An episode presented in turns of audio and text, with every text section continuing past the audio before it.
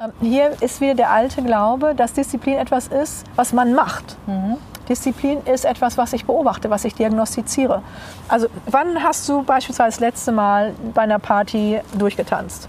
Was auch hier so schicke Schuhe an, die sind auch nicht immer nur Nee, bequem, sind- solche Dinge. Vor einem Jahr oder so? Ja. Und hast du aufgehört zu tanzen, nur weil die Füße schmerzten? Ja, weil die Party zu Ende war.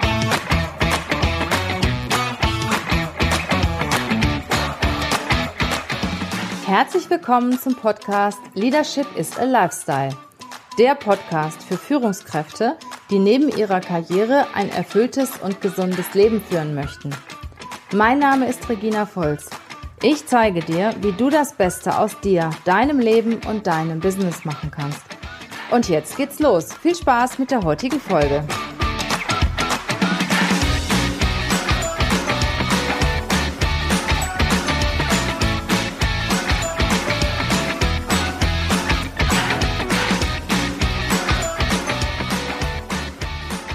Dann gibt es ja in Unternehmen, ich sag mal so, die normalen Arbeitsbienchen. Ja. Ne? Die morgens zu ihrer Arbeit kommen, den Job machen, ganz brav, gerne in einem guten Team arbeiten, abends um 17 Uhr nach Hause gehen und dann, sagen wir mal, einen netten Fernsehabend mit der Familie machen. Was sind das denn für Leute aus deiner Sicht und wie gehen die denn mit diesen Pfeifen und Psychopathen um? Ähm, ich glaube, das sind die ganz normalen Performer. Ähm, die haben sehr große Last äh, mit Psychopathen natürlich, aber auch viel mehr noch mit den Pfeifen. Das Problem mit den Pfeifen ist, dass die relativ unter Schmerzniveau navigieren. Also so ein kleiner beständiger Schmerz wird ja weniger oder weniger wahrgenommen als einmal so eine richtige Zäsur. Ja. Also wenn du mal einmal so ein Ja, ja. richtig ganz schlimm deine Hand verbrannt hast, das erinnerst du, das weißt du immer noch. Da kommt, bleibt auch eine Narbe. Das wäre jetzt so das. Verhalten ähm, oder das Verhältnis mit dem Psychopathen. Bei der Pfeife ist es eher so, als würdest du dir mit dem Streichholz die Finger verbrennen beim Kerze anzünden. Ja, hältst die Finger unter das kalte Wasser und nach einer Viertelstunde hast du das vergessen. Wenn du aber eine äh, Pfeife im direkten Umfeld hast, meinetwegen als Kollegin oder als Kollegen, dann hast du dieses Streichholzverbrennen täglich, Immer. mehrfach, wieder und wieder. Jedes einzelne Ding ist nicht dramatisch, aber alles zusammen kumuliert sich äh, auf zu einer großen Verletzung, weil es nicht wieder heilen kann. Und dadurch, dass die einzelne Sequenz so klein ist, fragst du dich, ob du spinnst, weil du reagierst mit dem Schmerzempfinden ja auf diese kumulierten Effekte. Und genau damit arbeitet, ich sage mal, die Pfeife, dass sie sagt, ich habe aber doch nur, und das war ja nicht gemeint, du wirkst als übersensibel, überkritisch, in Wahrheit aber ist das ein Kiesel von einer riesigen Geröllhalde. Und gibt es da irgendwo eine Idee für dich? Äh, sind es mehr Männer oder Frauen, die Pfeifen sind? Oder auch 50-50. Psychopathen? Bei Psychopathen würde ich jetzt eher immer die Männer sehen. Nein, Ist auch 50-50. 50-50. Okay. Und äh, es gibt dann praktisch nur diese drei Personengruppen in Unternehmen. Es gibt viel mehr. Also das sind ja keine Charaktertypen, sondern Performance-Typen. Ähm, ich habe dann noch den Poser, das ist quasi die aufpsychopathisierte Pfeife mit so einem Psychopathenchef Chaka, äh, der sich da verbrennt. Dann gibt es die Pendler, die jetzt so als Bienchen beschrieben. Ähm, das sind Performer ohne das Rückgrat des Selbstbewusstseins. Ähm, das sind ganz liebe, nette Menschen, die können sich auch gar nicht vorstellen, dass jemand bewusst ausnutzt. Und dann sagen die, ja, ist vielleicht unbewusst. Aber es kann ja keine Entschuldigung sein. Ne? Stell dir vor, du fährst mit dem Auto gleich, fährst jemanden an, hast woanders hingeguckt. Dann hast du ihn unbewusst angefahren. Das ist auch keine Entschuldigung, oder? nee. Aber so denken die ähm, und meinen immer, wenn es nicht gemeint war oder unbewusst war, dann wäre es nicht so schlimm. Ähm, aus meiner Professionalität, aus der Kriminalistik nennen wir das eine unglaubwürdige Schutzbehauptung. Und ähm, deswegen bin ich da auch so klar, selbst wenn es nicht gemeint war, äh, ist da etwas entstanden, ein Schaden. Und dann muss ich dafür haften. Wenn ich jetzt jemanden einstelle als Personaler, Mhm. ähm, sollte ich dann darauf achten, nur Performer einzustellen? Auf jeden Oder Fall. brauche ich auch Pfeifen und Oh nein, um Gottes die brauche ich gar nicht. Nein, nein. Okay. Die Pfeifen ziehen das ganze Unternehmen ja mit runter. Also ich sage mal zu Pfeifen, dass es Niedergeschwindigkeitstäter sind. Niedere Geschwindigkeit auch gepaart, dass wenn sie konfrontiert werden, geht es bis zur Niedertracht im Kontakt. Also es ist nicht gut, weder für die Stimmung noch für die Leistung. Also ich muss aufpassen, dass ich ausschließlich Performer einstelle. Definitiv. Und wenn ich mitkriege, da ist eine Pfeife am Werk oder äh, jemand, der halt Psychopath ist, dann sollte ich mich schnell von dem trennen. Auf jeden Fall. Hire slow, fire fast. Es ist ja nicht willkürlich. Also äh, ich sag mal, der Delinquent setzt ja über sein Verhalten ähm, den Maßstab fest, dann jetzt eben nicht mehr im Team zu sein. Das habe ich jetzt nicht verstanden. Also ich sag mal so, äh, du sagst, was die Qualitätshürde ist. Mhm. Es gibt einen Arbeitsvertrag, so und so viele Stunden wird das und das geleistet. Das ist ein bisschen wie Pizza bestellen. Mhm. Ähm, die Pfeife liefert aber nicht, was vertraglich vereinbart war. Das heißt, sie kommt nicht mit der, genau. was auch immer Pizza, sondern mit einer Margarita. Verlangt aber den Preis für die große Pizza. Mhm. Das heißt, sie wird ihrer Vertragsseite nicht gerecht. Und das ist etwas, was die Pfeife tut, beziehungsweise unterlässt. Damit entscheidet sie selbst, ob sie im Team bleibt oder nicht. Ach so, okay. Genau, wenn ich du halt den Forderungen nicht nachgehst, dann wird sie das Team verlassen. Wird sie nicht. Aber sie setzt mir wieder und wieder mhm. Punkte, wo ich zu sagen habe, aus dem Verkehr ziehen. Mhm. Gut, ähm, kommen wir doch noch mal zu den Psychopathen und Pfeifen. Wie reagieren die denn auf dich? Also die Pfeifen mögen mich gar nicht. Für die bin ich ja der Antichrist, ne? Mhm. weil ich das äh, aufdecke und da auch sehr klar bei bleibe. Und wenn äh, dann diese moralischen Anwürfe kommen nach dem Motto, ähm, sollen wir nicht gewaltfrei miteinander kommunizieren, dann sage ich, das können wir alles gerne tun. Aber das würde dann auf beiden Seiten bedeuten. Mhm. Und die Psychopathen, die werden ja schnell entdeckt von dir, ne? Ähm, die haben da nicht so einen Stress mit. Also die kennen ja auch Stress nicht, wenn sie keine Gefühle mhm. haben. Und da kommt dann nach einem Vortrag schon mal einer um die Ecke und sagt, ja, jetzt weiß ich, was ich bin. Ich bin ein Psychopath, glaube ich. Und das ist auch in Ordnung? Für den Psychopathen ja. Der hat ja kein Problem mit seiner Störung, nur sein Umfeld hat ein Problem damit. Ich meine, bei dir sitzen ja tausende von Menschen im Publikum. Mhm. Ne? Und die müssen sich doch teilweise auch entdecken und sagen, ups, jetzt verschwinde ich mal unter der Teppichkante. ähm, das sind eher die Pendler, also ich sag mal so die, die Bambis unter den Performern, die meinen, oh mein Gott, ich bin bestimmt eine Pfeife, die sich, das ist ganz gemein, die sind zu gut mit den anderen und zu kritisch mit sich selbst. Die mhm. Pfeife selbst sitzt da drin und sagt, ein Geisterfahrer, Hunderte. Also ähm, das liegt nicht im Wesen der Pfeife, sich zu reflektieren. Darum komme ich mit den Pfeifen auch nicht weiter. Mhm. Und die wird das Reflektieren auch nicht anfangen, wenn sie nicht mal irgendwann ein Risiko oder einen Schmerz drin hat. Jetzt haben wir lange über Pfeifen und Psychopathen gesprochen. Ähm, ich war mal in einem Vortrag bei dir, da hast mhm. du darüber gesprochen, äh, über dieses sogenannte 007-Prinzip, wie ja. sich halt so Sondereinsatzkommanden auf ihren Einsatz äh, vorbereiten. Kannst du da mal ein bisschen was zu erzählen? Weil ich fand das mega spannend, auch übertragbar für uns im Businessumfeld. Auf jeden Fall. Von Frank Watanabe ähm, habe ich so auch diesen Spirit, der ist Instructor für FBI-Agenten und Analysten gewesen. Ich denke, er ist in Ruhestand mittlerweile. Äh, und ähm, er hat quasi die Freshmen am ersten Tag eingenordet und hat ihnen gesagt, es gibt gewisse Axiome, die müsst ihr drauf haben, um in diesem Hochrisikobereich zu überleben. Ähm, für die Agenten sowieso, für die ist es wirklich lebensgefährlich und für die Analysten ist es emotional extrem und mental sehr gefährlich, weil sie natürlich mit Taten und mit Gewalt zu tun haben, der begegnet man sonst auch in Horrorfilmen nicht zwingend. Und ähm, er hatte ja so ein ganzes Bündel an Axiomen, aus denen ich mir diese 007 herausgesucht habe. Und diese 007 finde ich auch bei allen äh, Nachrichtendiensten und Sondereinsatzkommandos, die über sich etwas nach außen verlautbaren. Also sie sind sehr universal. Verrätst du uns ich, Ja, ich würde auch sagen, es das ist, ist ja mega spannend. absolut sinnvoll, das ähm, in sein Unternehmertum oder seine Führung zu integrieren. Das beginnt bei der 001, der Orientierung. Und ich habe den Eindruck, dass die meisten Führungskräfte, Unternehmer null orientiert sind. Nicht, oder sagen wir mal so, sie meinen, sie sind orientiert, wissen aber gar nicht, was man an Orientierung haben müsste. Ganz platt gesprochen, ich frage das Publikum dann immer gerne, äh, wer weiß denn, wo es hier gleich die Bar gibt mit den Getränken? Das weiß jeder. Dann frage ich, wo sind denn die Toiletten? Das weiß auch jeder. Ähm, ja, so sind halt Menschen. Ne? Wo ist das Futter? Wo bringe ich es wieder weg? Und dann frage ich danach, ob sie mir drei Notausgänge nennen können. Mhm. Und dann gucken die mich an und dann suchen die. Und das würde jemandem aus einem Spezialeinsatzkommando nie passieren. Das Erste, was die Person tut, in einem neuen Raum, in einem neuen Umfeld, in einem neuen Markt, sich zu orientieren. Und nicht nur räumlich, okay. sondern auch ethisch. Also man schaut, wo sind schwierige Punkte im Markt, wo nicht. Ähm, Im Unternehmen. Ähm, wo sind Hotspots, die gut funktionieren? Wo sind Weak Spots, wo ich eingreifen muss? Und diese Orientierung, die wir brauchen, die haben wir im letzten Jahrtausend meiner Meinung nach falsch beigebracht bekommen. Man orientiert uns nach außen. Man sagt uns zu wenig, wo es hingeht. Also ganz platt gesprochen, ähm, wenn ich jetzt Mitarbeiter hätte und würde sagen, pass auf, ich führe euch jetzt, steht mal alle auf und ihr geht bitte alle da hinten in die Ecke des Raumes auf geradem Weg. Dann denken die sich, die spinnt jetzt ein bisschen, aber ich gehe jetzt mal. Ich bin ja netter. Und wenn ich denen dann einen Stuhl in den Weg stelle, dann gehen die um den Stuhl drumherum. Die machen nicht mehr den geraden Weg, aber sie haben ja ein Ziel da hinten, also gehen sie drumherum. Wenn ich den, ja, Das hört sich verrückt an, aber so einfach ist es.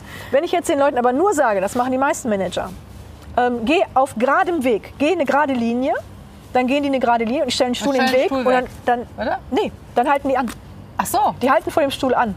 ich würde den jetzt wegstellen. Das würden die wenigsten tun.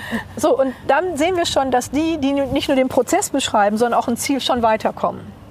Trotzdem, wenn jetzt der Raum nicht klein ist, sondern riesig groß und es ist nicht nur ein Stuhl im Weg, sondern ganz viel, dann sagen sie irgendwann, es geht nicht. Wenn ich denen aber sage, Leute, egal was passiert, wir wollen nicht einfach nur da hinten ankommen, wir müssen da hinten ankommen, weil, wenn ich einen Beweggrund mitgebe, beispielsweise, weil wir dort Leute retten können oder weil wir dort das oder das machen können, äh, dann werden die sich von egal welchen Hindernissen nicht abhalten lassen. Und das ist dann sozusagen die hohe Kunst. Was ich erlebe, ist, dass es null Orientierung gibt. Die Leute sagen, mach das und dann ist irgendwas im Weg und alle halten an.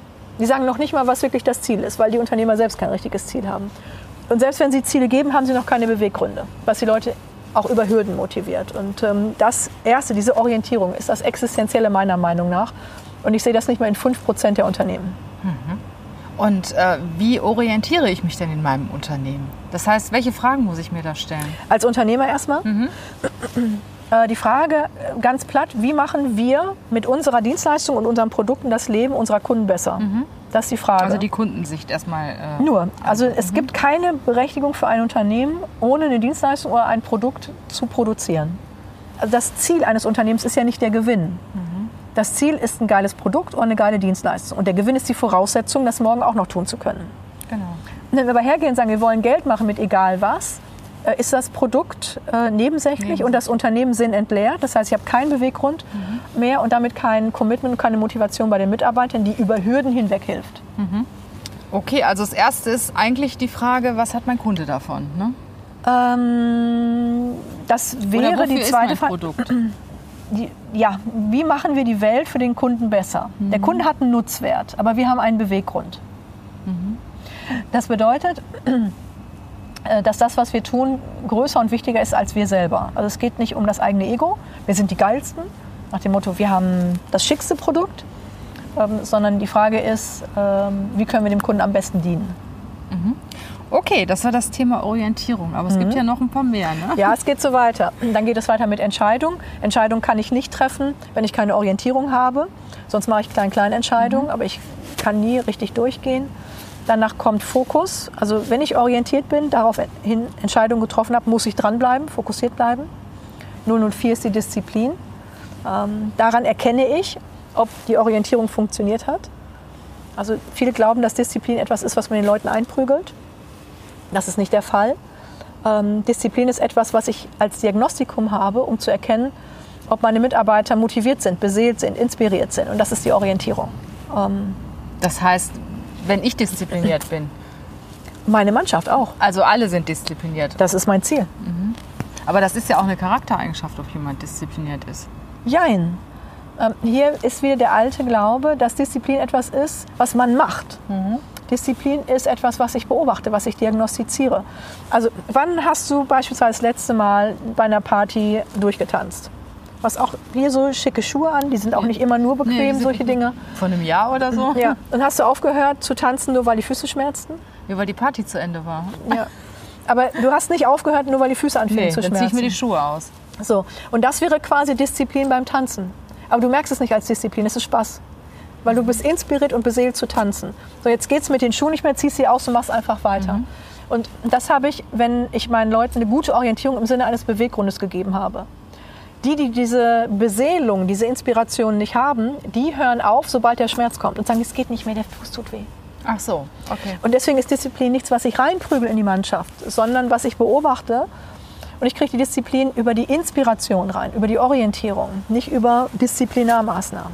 Aber Disziplin ist doch zum Beispiel auch, wenn ich mich beim Essen beherrsche. Wenn ich, äh, ich sag mal, nicht so viel Kohlehydrate esse, das ist doch auch Disziplin. Wenn ich mich selber unter Kontrolle habe. Ich habe immer Disziplin. Ähm, ursprünglich habe ich immer gedacht, das ist so eine Kontrollfunktion, wie kontrolliere ich mich selber. Und dann habe ich irgendwann mal so einen Spruch gehört, den fand ich total toll, der hieß, Disziplin ist die höchste Form der Selbstliebe. Und das hat mir sehr gefallen, weil ich immer gedacht habe, derjenige, der diszipliniert ist, der quält sich ja immer selber. Na, so ist es im Volksmund und so wird es auch äh, transportiert, dass Disziplin was Schlimmes ist. Eine Qual halt. Eine Man muss Qual. sich irgendwie einschränken oder Ja. Verzicht üben. Wenn du aber sozusagen inspiriert bist von guter Ernährung, eine Bewegungsfreude hast, ähm, dich ich sag mal, mit gesunden Lebensmitteln nährst, äh, dann magst du den Dreck nicht mehr essen. Genau. Und dann haben wir sozusagen diese Selbstliebe. Aber es ist nicht so, dass du sagst, nur so und so viel Kalorien. Dann, Dann ist das versuchst du nicht Wunsch, krampfhaft ne? zu Dann- kontrollieren. Dann hat sich aber die Disziplin irgendwie aufgelöst. Oder? Dann brauche ich die ja nicht mehr, weil ich das ja wünsche. Weil, Ja. ich, weil ich das ja möchte. Dann brauche ich ja auch nicht mehr diszipliniert sein. Die Disziplin ist ja auch keine Eigenschaft, die ich brauche, damit es läuft, sondern eine Eigenschaft, die ich diagnostiziere. Also wenn alle scheinbar diszipliniert dabei sind, sind sie beseelt und inspiriert. Okay, schön. So habe ich Disziplin auch noch nicht gesehen. Ja, also man kriegt es immer anders gesagt, was ich schade finde, weil dann ist man mit diesem Kontrollding dabei und holt sich ständig diese Frusterlebnisse rein, äh, diese Misserfolgserlebnisse, weil man mal einmal nicht diszipliniert war. Und äh, wie ist dann dieses Sondereinsatzkommando diszipliniert? Wie überträgt sich das auf Sie? Wie verhalten Sie sich dann in dem Moment? Naja, das sind ja dann, ich sag mal, Kerle, die sind beispielsweise drei Wochen lang bei schlechtestem Wetter in so einem Graben warten, bis Okay. der Feind kommt. Da können die jetzt auch nicht von weg, das wird man ja sehen. Und der Feind hält sich jetzt auch nicht an irgendwelche Planungen. Der macht ja, was er will. Und nach diesen drei Wochen springen die aus dem Graben äh, und kämpfen, als hätten die drei Wochen Spa hinter sich. Haben aber von Energieriegeln gelebt, drei Wochen, und lagen da in der Kälte und im Dreck. Ähm, das zu tun, ist nichts, was man mit Disziplin jemandem einprügeln kann. Da kannst du auch egal wie viel bezahlen. Das machen die Leute nicht. Das machen nur die, die eine Orientierung haben, die sagen, wir beschützen unsere Leute vor den Bösen oder vor bestimmten bösen Machenschaften. Und Warum dafür haben, liegen wir hier. Genau. Disziplin ist ein Diagnostikum, kein Kontrollmechanismus. Und da geht es auch noch weiter. Dann geht's ne? weiter. Vier war die Disziplin. Ähm, die fünf ist die Achtsamkeit. Und das ist jetzt nicht esoterisch, sondern ähm, in Anführungsstrichen brutal dem Schweinehund gegenüber. Es geht darum, dass du oder ich extrem darauf achten, mit wem umgebe ich mich. Ähm, bei Tischmanieren sagt man ja auch so, von allein wird es schlechter. Und je mehr man Leute am Tisch hat, die sich nicht benehmen können, desto mehr lässt man nach. Klar. Darum ist es so wichtig zu gucken, mit wem umgebe ich mich, denn die, das Niveau derer, mit denen ich mich umgebe, wird auch irgendwann mein Niveau sein. Darum ist es mit den Pfeifen auch so gefährlich, weil sie das Niveau runterziehen. Man sagt ja immer, du bist, der, du bist eigentlich das, was die Menschen in deinem Umfeld auch sind. Definitiv. Und wenn wir jetzt noch mal an dieses Beispiel gehen, wir hätten jetzt eine Pfeife in diesem Trupp da liegen, die würde die ganze Zeit jammern, wie schlecht es ihr geht und damit den gesamten Trupp gefährden, weil A ist sie nur mit sich beschäftigt, B nervt die alle anderen, raubt also Konzentration, was da hochgradig gefährlich ist und C labert die laut, sodass der Feind das hören kann. Also eine Pfeife würde in einem solchen Szenario äh, die eigene Mannschaft äh, lebensgefährlich ähm, gefährden. Und bei Unternehmen gefährden Pfeifen über ihre Egozentrik auch das Unternehmen. Wie verhält sich denn der Psychopath, wenn er da liegen würde? Ich denke, der hätte wahrscheinlich Bock, dann äh, den abzuknallen und wird da so lange äh, bleiben, bis das ist. Könnte auch sein, dass er einfach irgendwann Der geht. wird das schnell beenden. Ja, du kannst ja nicht vorher äh, aktiv werden, bevor der Feind kommt. Nee. Nur beim Psychopathen, auch da, es gab mal von der CIA, ich glaube in den 1950er Jahren, so eine Anwandlung, dann hatten sie eine Truppe gemacht, nur mit Psychopathen. Hatten die aus dem Knast rekrutiert, da sind eine ganze Menge. Und ähm, haben gedacht, ja super, also Soldaten oder Söldner, die nicht fühlen, ist dann eine perfekte Truppe. Die sind auch gewaltbereit, überhaupt kein Problem. Das Problem ist, die schießen nicht nur zum Feind, sondern auch zum Freund. Ja, ja, klar. Deswegen haben die das, die CIA, nach drei Wochen richtig- wieder eingestellt. Okay, verstanden. Da kannst du dich nie richtig drauf verlassen. Ne? Nie. Mhm. Sind immer Genau. sich selbst der Nächste. Ja. Hart. Und damit wieder gefährden sie die Mannschaft. Ja, dann haben wir noch zwei ne? Mhm. Ansätze des Sondereinsatzkommandos. Genau. Wir hatten die Achtsamkeit. Dann Entscheidung. kommt sechs Fitting. Ähm, Survival of the Fittest. Das Mhm. heißt, dass du dich anpasst an die Veränderungen der Zeit.